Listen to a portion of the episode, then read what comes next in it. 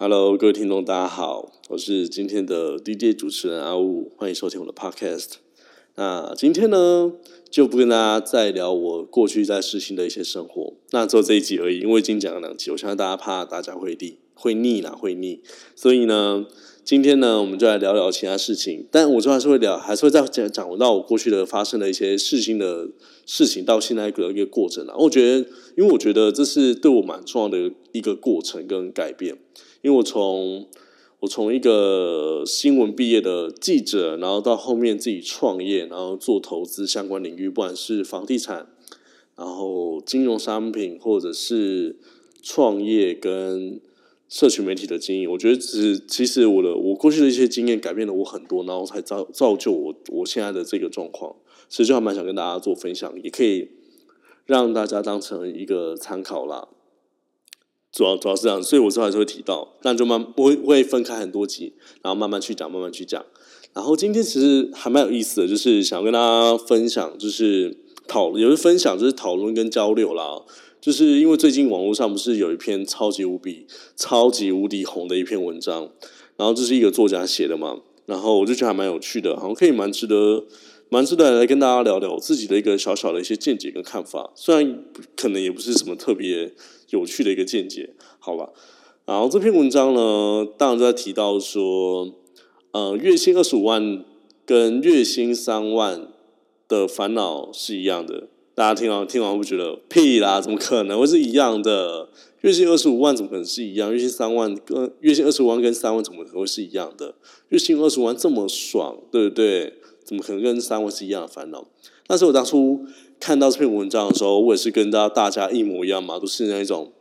对啊，怎么可能？怎么可能这样？但我我自己后来仔细研究一下这篇文章，然后在自己内化之后，我发现就是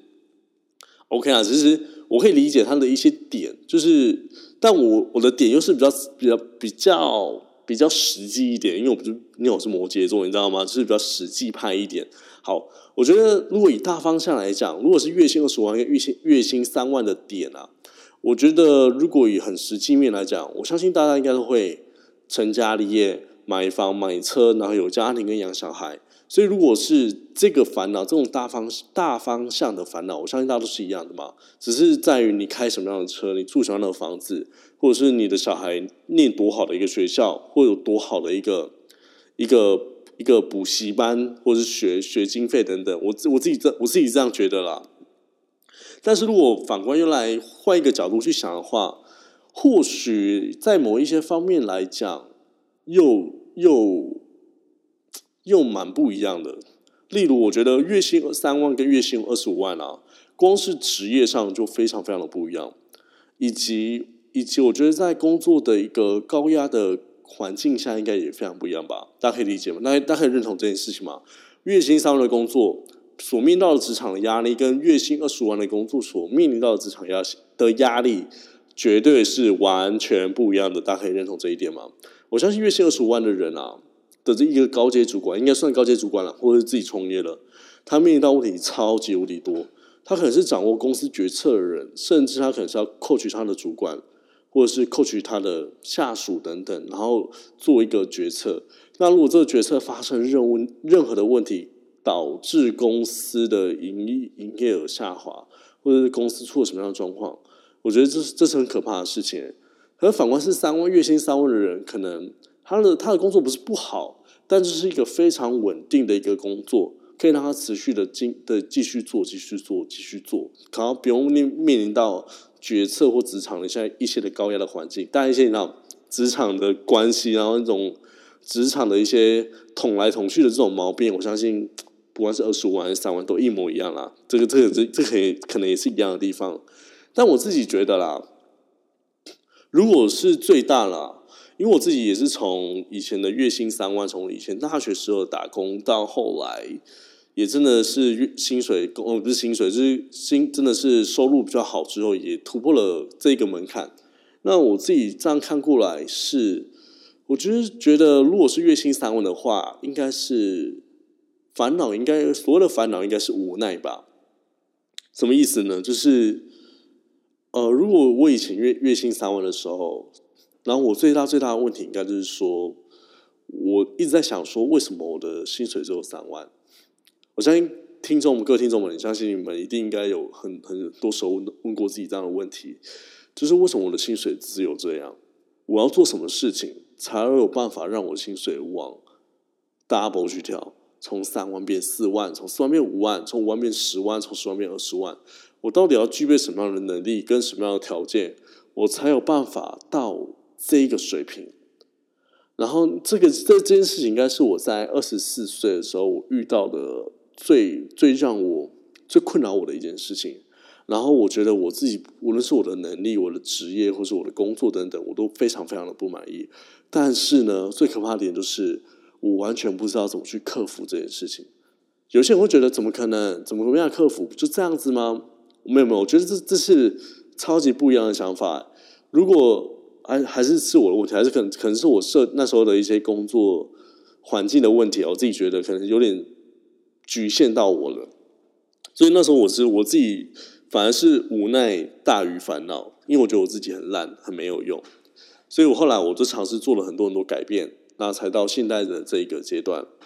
所以我觉得啊，其实无论是月薪二十五万还，是月薪三万啊，我觉得他们一定有相同的烦恼，是一定的。某某些部分绝对有相同的烦恼，但大多数的地方绝对是不一样的。就比如说生活方式，真的就完全不一样了。你二十，你三万块再怎么省吃俭用啊，省吃俭用啊，你就是只能去那些地方。你亚洲呢，就只能去亚洲。你呢，就只能去台湾，就是旅游。你吃喝玩乐的东西，就是要用省出来的。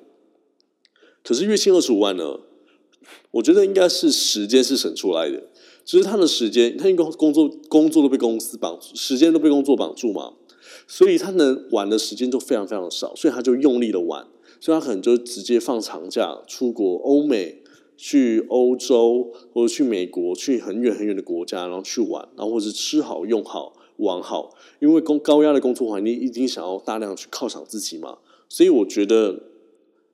本来就是完全不一样，这是完全不一样的东西。但但有些东西觉得是一样的，老子我自己认为。可是呢，其实我当初看到这篇文章的时候，我比较好奇的是，因为我我自己觉得我是我我我自己认为，无论无论无呃，无论你今天是月薪二十五万，还是月薪三万啊。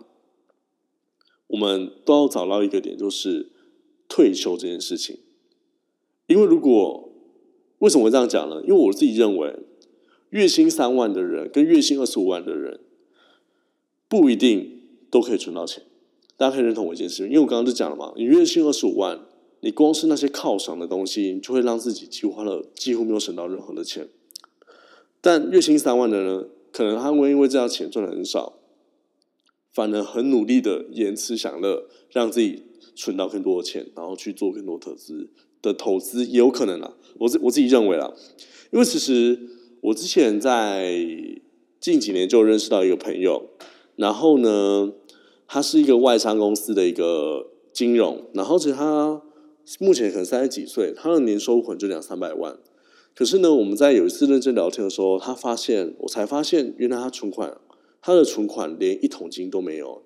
非常非常可怕。已经工作快十年了，一桶金都没有，都没有。然后我就觉得很好奇，然后我才发现，其实他每年，他几乎每年可以出国快十趟。然后，然后他的一些生活的状况，就好像二十五万那个那篇文章写二十五万的生活状况是一样的。不搭捷运，搭计程车或搭 Uber，或者是吃饭就只吃餐厅，然后。家里不用打扫，就是请打扫阿姨来打扫，反正两个小时才四五百块、五六百块，很便宜。大概就是这样的一个生活状况。但他给我自己的解释说，他觉得省下那些东西，我可以换到更多时间去工作，他觉得这样比较划算。OK，我也是觉得蛮有道理的。那我就很容易被说服。你只要给这件事情，你给我一个合理的一个理由，或是合理的一个解释，我只要觉得合理，那我就会被说服。我就是这样的人。OK，可是我自己就认为说。那你怎么还要存不到钱？是不是就是你你给自己犒赏的东西太多了？因为你有你你给太多理由去犒赏自己了，所以我才会说，我呃不在吵，我才会说，呃月薪三万跟月薪二十五万啊。我当初看到这这篇文章的时候，我只觉得哦又怎么样？我想要看的点是这样这样哪一个人会比较容易退休？谁的财务财务规划，谁的理财规划做的会比较好？如果都都不好的话，那就不用讨论啦，都要六十五岁退休，甚至一辈子都不用退休。但如果做得好的话，我相信两个人都会有机会很早就退休。原因是因为，呃，你能不能在你最年轻的一个精华的阶段，不要让自己太多给自己太多的一个呃玩乐。应该是长期的延迟延迟享乐，可能在二十几岁到三十几岁的这个阶段，你非常非常的延迟享乐，帮自己存到第一桶金或是第二桶金，帮自己买一些投资型的一个金融商品，或者是一些股票或金融或投资组合，或者是房地产、基金、债券都可以。你是要靠这件事情去让你自己退休了。所以要怎么退休呢？你不是靠主动型的收入去退休，不是靠每个月。工作时间三万块的薪水让自己退休，或是工作时间二十五万的薪水让自己退休，而是呢，你要透过你的这些主动的收入，帮自己累积本金，然后去做投资，然后赚到一个什么的收入呢？叫做被动型的一个投资，被动型的一个资产型收入。例如，月薪三万主动收入，在他的他的他的被动型的一个资产收入是他的股票或者是他的房地产。每年每个月带给他五千块或一万块或两万或三万块的收入，诶，这样就很厉害。就是他不用工作的情况下，他每个月还有三万块。如果是以这样的例子来讲，我就觉得这个这两个人都超级厉害，因为呢，他们都让自己有被动型的收入。然后不不管生活方式如何了，我自己我自己认为，只要有这件事情，你开始去做建立的，你就有机会让自己做退休，而不是去讨论一个月一个人一个月。主动收入三万块跟一个月主动收入二十五万有什么差别？我觉得其实都蛮辛苦的，而且都蛮蛮需要花时间帮自己建立这一块资产。但并不是这两个人就一定有办法建立到资产型的收入。有些人到二十五到一个月二十五万，到四五十岁都还没有自己的资产型资产型的收入。诶，就只有可能就是嗯，老公退休的那个劳保。就是国民年金的退休金，然后自己也没有什么呃股票或金融商品的一些被动型的一些配息的收入，或者是资产型的像房地产这样的收入。像我自己啊，我觉得我自己也不是一个非常非常非常有有有能力的人，所以我一开始我我的薪水可能就只有三万块、四万块、五万块。但我知道我在大学的时候，四年五年的摩斯汉堡，我都好努力在存钱哦，因为我三餐都吃摩斯汉堡。所以我就帮自己在大学快四五年的时候，就快帮自己存了第一桶金，哎，真的是完完整整的一桶金是一百万。然后呢，我就回台南，我就开始做自己的投资的房地产。然后到现在，然后透过一些可能对房市的一些了解，或者是遇到一些贵人给我一些指导跟建议，让我有机会到现在，我已经收入。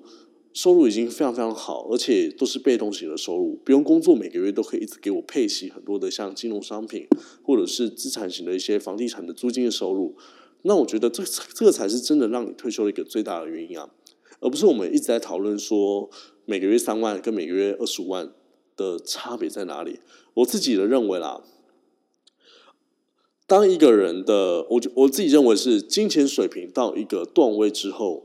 每个人都是一样的。当然，这个这个段位不是说主动收入的段位，不是说你一个月赚二十万，我一个月赚二十五万，或一个月赚两百五十万的这个段位的差别，而是我是说主，我是说被动型的差别。例如，呃，我后来我真的认清到一件事情，是我认识到一个朋友，那时候其实我的收入状况也蛮好，而且都是被动型的一些资产型的收入，就是像金融商品或者是一些房地产等等的一些配息跟租金收入。然后呢，我就跟这个人在聊天的时候，我们就聊到说：“哎，你一个月大概赚多少钱？”他大概是我的收入的来大概五倍到十倍，非常非常的多。可是后来我意识到是哦，原来我们的收入只要超过一个一个一个水平之后，不管你今天赚多少钱，这是我们我们都已经财务跟时间上的自由，只是你的欲望到底有多少而已。可能我我没有我没有想要买跑车，我没有想要买。豪宅的欲望，但我们每天就是二十几个小时，你不可能每天都吃超级大大套餐嘛？所以我我才发现，其实我们不是要去追求那种超级完美的一些什么收入、收入的主动收入，每个月要赚十几万、二十万、三十几万，而是我们要做到最重要的一件事情，就是大家这这件事情真的超级重要了。你不用工作，每个月的收入能不能大于你的支出？例如，假如我现在我每个月的支出都是两万块或三万块好了，但是我每个月不用工作的房地产的租金或是我股票的配息，可以给我三万块的一个一个收入的话，是不是我我三万块的配息超过我的支出？哎，其实或是大或是大于等于我的支出，其实我就是一个财务跟时间上自由的人所以，我们真的不用去想我们多，说主动收到多少，是我们在延迟享乐上，我们替自己延迟享乐多久，帮自己挣了多少钱，存了多少钱，开始做被动收入这一块的一个投资，这个才是我觉得这篇文章应该带给我们更多更多的一个启发，而不是一直在探讨三万跟二十五万的一个论战。或者是在谈论这篇文章有没有抄袭？好，我觉得这不是最大的重点啦。所以各位呢，希望今天这样的一个 podcast 有让你们多一点